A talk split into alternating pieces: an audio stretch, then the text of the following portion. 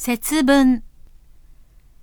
節分は、立春、立夏、立秋、立冬の前の日のことですが、特に立春の前の日を言います。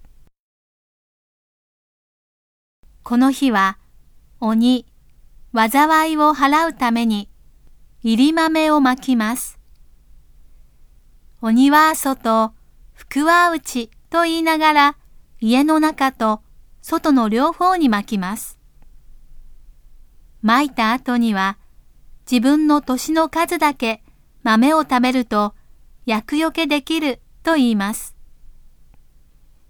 しかし、実際には子供が7つや8つで満足するわけはなく、口いっぱいに頬張ります。